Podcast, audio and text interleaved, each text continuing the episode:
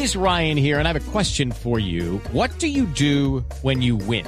Like, are you a fist pumper? A woohooer, a hand clapper, a high fiver. I kind of like the high five, but if you want to hone in on those winning moves, check out Chumba Casino. At ChumbaCasino.com, choose from hundreds of social casino style games for your chance to redeem serious cash prizes. There are new game releases weekly, plus free daily bonuses. So don't wait. Start having the most fun ever at ChumbaCasino.com. No purchase necessary. BGW. Void were prohibited by law. See terms and conditions. 18 plus.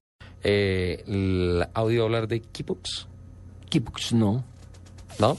No, señor. Venga, le cuento una cosa. Después de vencer en un proceso de licitación pública internacional a 16 firmas de Francia, Bélgica, Marruecos, entre otros países, la compañía colombiana Keybox será quien lidere las operaciones de registro de tránsito en Costa de Marfil. No me diga. Sí, señor.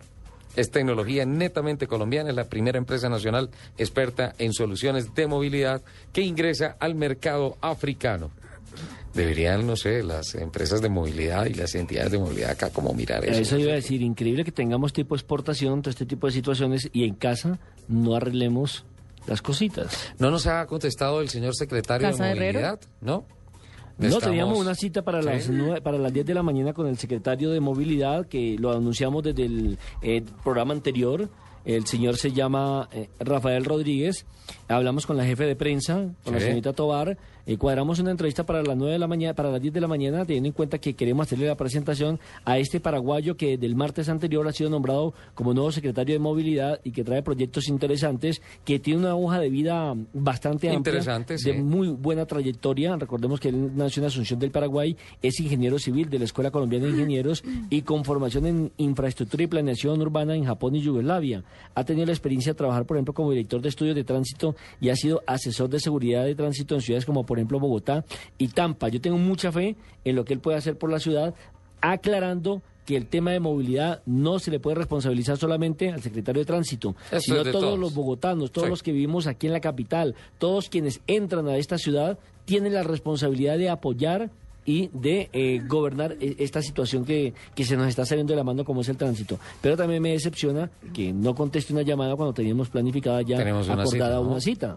Sí, sí, es bueno escuchar como su programa de gobierno, ¿no? Desde la Secretaría de Movilidad. Pues seguimos llamándolo, ¿verdad, Angie? Sí, seguimos llamándolo. Vamos, Le- eh, seguimos intentándolo. sí, Pero, por ¿tiene- tiene ejemplo, invitado? Juan Lozano sí nos cumplió la cita. Sí, ¿no? claro, El ministro claro. cumplió la cita. Eh, Felipe Pacheco nos cumplió la cita, Sí. ¿no? Y también el presidente de Equipox Innova Colombia. Hugo Zuluaga está con nosotros para hablarnos de esta tecnología netamente colombiana que empieza a capitalizar terreno importante y experiencias importantes en el mercado afrita- africano. Don Hugo Zuluaga, bienvenido a Autos y Motos de Blue Radio. Buenos días, Ricardo, ¿cómo están? Un gusto saludarlo y felicitaciones por esta licitación que eh, gana su compañía.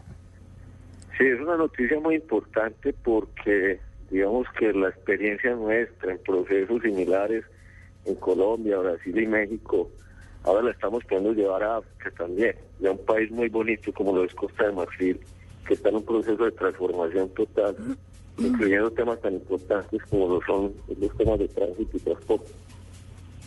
Esto es un contrato que estamos hablando de palabras mayores porque se está estableciendo un proyecto a largo plazo como deben ser todos los temas y todas las políticas en la movilidad de las ciudades en el planeta y eh, se firman 25 años para Costa de Marfil. Es un proyecto a 25 años, es un proyecto que considera eh, todos los temas del sector de tránsito y tra- transporte terrestre del país. Todo empieza por la construcción de, de un sistema integrado de nacional que almacene toda la información de los vehículos, los conductores, la accidentalidad, el transporte público. Además, cuenta con tecnología como un centro de control de operación nacional de tránsito donde vamos a tener cámaras ubicadas en todas las vías del país, en todas las ciudades del país. Vamos a tener también control de las fronteras, con una planilla única de carga de orden nacional que permite saber si los vehículos que están circulando por las vías tienen las autorizaciones adecuadas para poder transportar la carga que llevan. Hay sistemas de pesaje en movimiento para saber si la carga que el vehículo registra es la que está transportando. Hay sistemas de conteo y clasificación de vehículos que permiten tomar decisiones sobre cuáles son los lugares de mayor tráfico de la ciudad, donde hay mayor accidentalidad, donde hay que tener más semáforos, donde hay que tener zonas peatonales. Es una, digamos, un conjunto de herramientas que van a ayudar a que el país mejore eh, dramáticamente sus condiciones actuales. Esta tecnología está fundamentada en desarrollos netamente colombianos. Sí, es un desarrollo colombiano. Nosotros llevamos ya casi 20 años trabajando en esto y estamos desplazando un- una cantidad importante de profesionales de diferentes eh, tipos de carreras que van a acompañarnos en la instalación de este proyecto en, en Costa de Marfil. Todos colombianos. Dentro de todos los, los desarrollos tecnológicos, ustedes incluyen en el portafolio de oferta los famosos fotocomparendos. También, también, digamos que, que esa es una tecnología que, que debe ser vista como una herramienta que permite fortalecer la autoridad. Yo creo que este no es un tema fiscalizador, este es un tema de proteger la, la vida de las personas, es un tema de darle el mensaje a la gente de que el semáforo en rojo es algo que se debe respetar, los límites de velocidad deben ser tenidos en cuenta en las ciudades, Las zonas de parqueo las zonas prohibidas, las zonas de parqueo también. Y esto ayuda mucho porque es que las ciudades son muy difíciles de controlar y están en permanente crecimiento. Colombia tiene 8 millones y medio de vehículos. Entonces es muy difícil que si no usamos la tecnología se pueda fortalecer la, la autoridad de tránsito. Es, es, es muy necesaria esta tecnología para proteger la vida de las personas. En estos momentos en Colombia, en particularmente qué ciudades se están aplicando toda esta tecnología. Las ciudades más grandes, o sea, digamos que en el tema de, de registros de tránsito, en el sentido de que se hagan trámites bien, rápido, la mayoría de las ciudades colombianas lo tienen. Caso Medellín, por ejemplo, que ha recibido múltiples premios eh, internacionales, uno de ellos el de la ciudad más innovadora, donde este proyecto hace parte de- del portafolio que presentó la ciudad.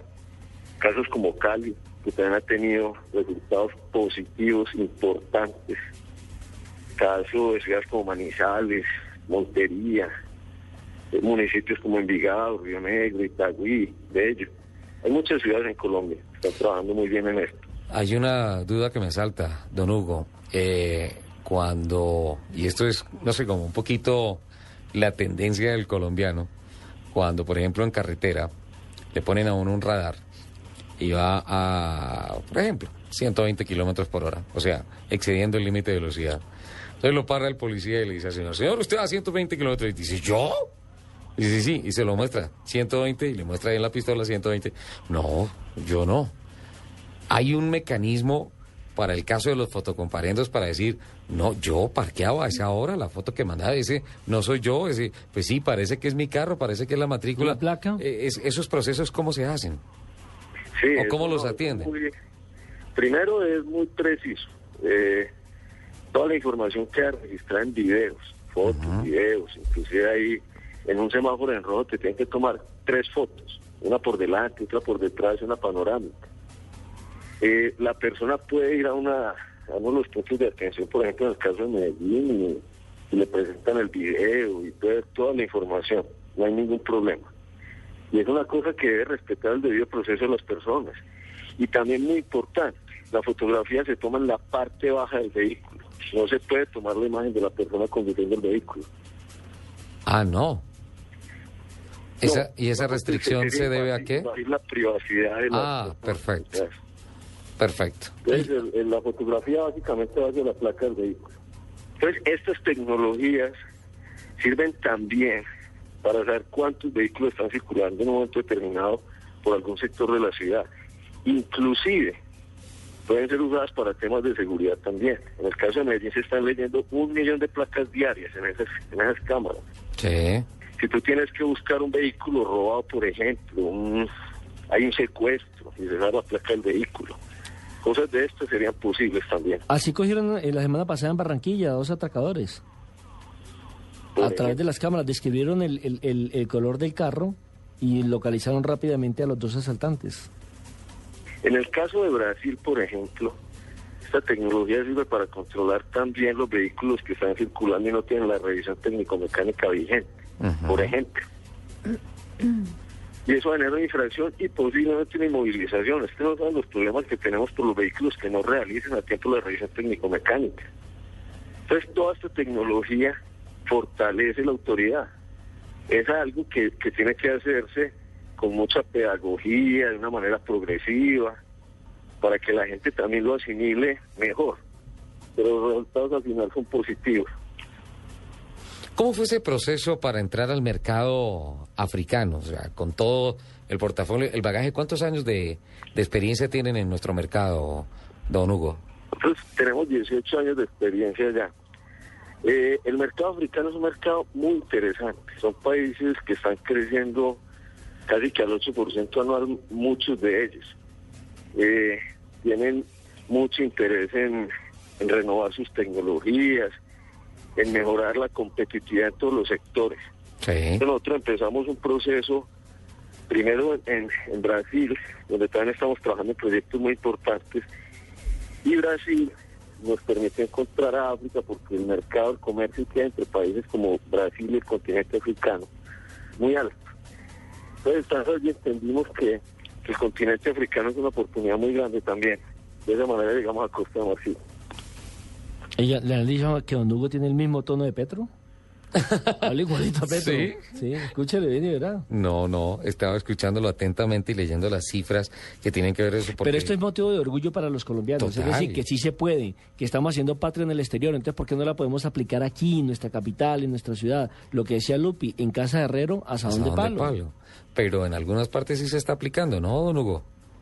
No, y hay muchas oportunidades. y yo creo que Bogotá también va a desarrollar todo esto. En el tema de registro vehicular, Bogotá sí tiene muy buenas experiencias y, y son temas que, que son de largo plazo. O sea, realmente hay muchas oportunidades. Por algo, Bogotá también está, está trabajando en eso. por algo este proyecto de Costa Marfil va a 25 años. O sea, se establecen Claro. directrices y el tema es seguir por lo que se estableció. De acuerdo, y es un tema que está en con- constante evolución, en renovación tecnológica. Eh, eh, de hecho, uno de nuestros compromisos con este contrato es transferir todo el conocimiento también al, al país africano.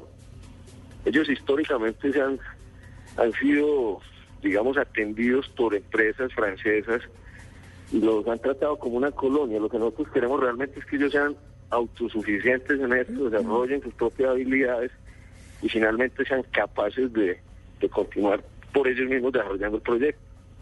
Pues la verdad muy interesante y estaremos haciéndole un seguimiento a Kipux Innova con este bonito proyecto. Se exporta tecnología para mejorar la movilidad, mejorar los procesos eh, en cuanto a parques automotores, controles de vehículos, tanto técnicos como administrativos. Un paquete verdaderamente interesante. Don Hugo, muchísimas gracias.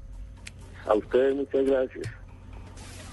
Y, le- y le doy un tema complementario. Usted sabe que ya eh, se han unido, por ejemplo, el Ministerio de Transporte, el Instituto Nacional de Vías, la Dirección de Tránsito y Transporte de la Policía Nacional para crear una línea que en, pues ya se creó desde el 12 de febrero, eh, que se llama ¿Cómo conduzco? que es numeral 767, ¿correcto? Sí. Uy, Eh, le cuento usted- que usted hay llama ya- saturación de Claro, de usted llama ya, marca el numeral 3 para denunciar, por ejemplo, las violaciones que se hacen y los incumplimientos de las normas de tránsito. Ya hay más de 13 mil llamadas de la gente quejándose de las maniobras peligrosas de los conductores y el exceso de velocidad. El 82% de estas llamadas tiene que ver con estos dos puntos, maniobras peligrosas y exceso de velocidad. Lo único que no me gusta es que aquí usted no puede anunciar ni a los conductores de la ciudad ni a los taxistas, solamente en carretera. Ah, sí. Sí, ese es el vacío, digámoslo así, de la ley. No, Ahora, no se llega- revienta esa línea. Ahora, usted llega y denuncia eh, que en la carretera, por ejemplo, una tractomula se le adelantó en carril prohibido. Por la izquierda, donde se quedó parqueada en la izquierda. Y demás, o, o se adelantó donde es prohibido a través de las líneas amarillas. curva. eh, inmediatamente comienzan a hacerle un seguimiento a esa empresa y obviamente a ese conductor, pero no hay quien lo sancione, a menos que lo cual no esté infraganti. Tiene que estar, tiene que una, estar me- una medida comparendo. tibia, es una medida tibia. Sí, pero de todas formas puede ser una asustaduría, podría ser. Asustaduría. Don Nelson.